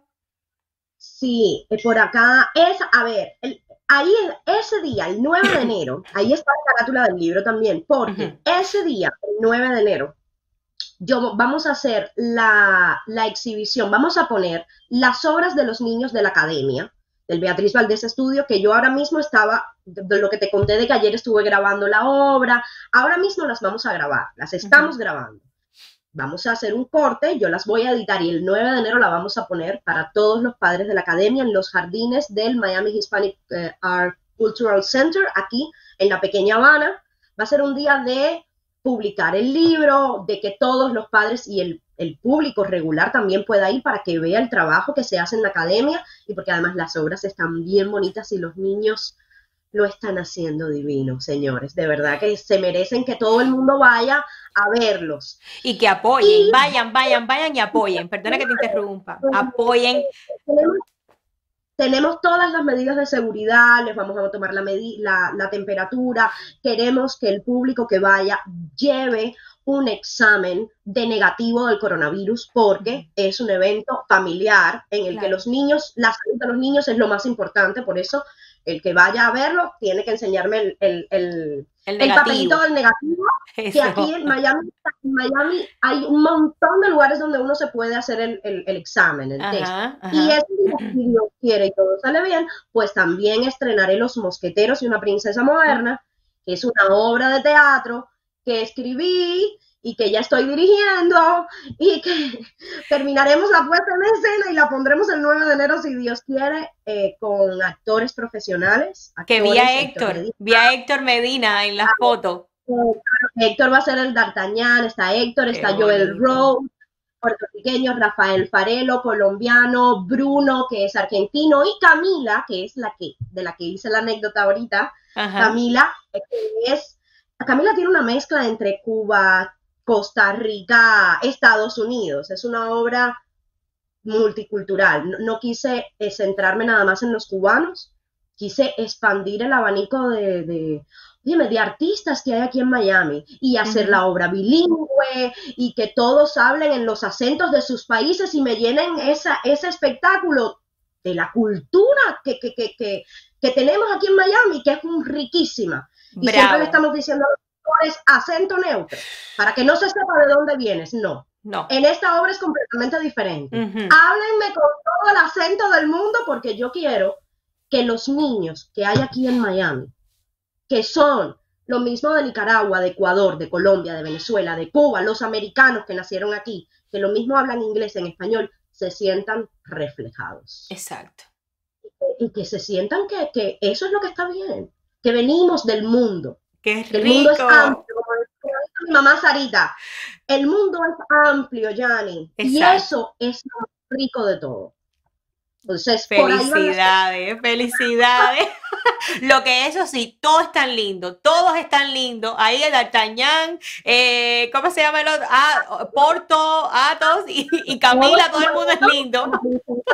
Claro, porque todos son bellos. Mi amor de mi corazón. Bueno, ya te voy contando que eh, estuvimos pues una hora y treinta y no, una hora cuarenta y dos minutos se nos han ido. A mí se me han ido volando.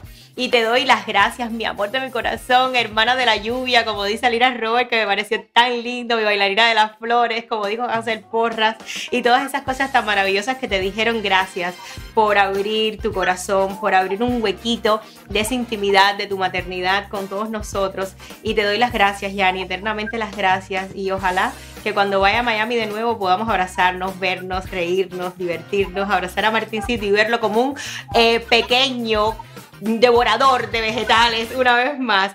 Y ayúdame a decir ser mamá es de madre, que siempre me quedo en blanco yo sola diciéndolo. Y de esta manera doy eh, el adiós por hoy. Nos vemos el próximo domingo una vez más en Ser Mamá es de madre. Linda. Chavita, chavita.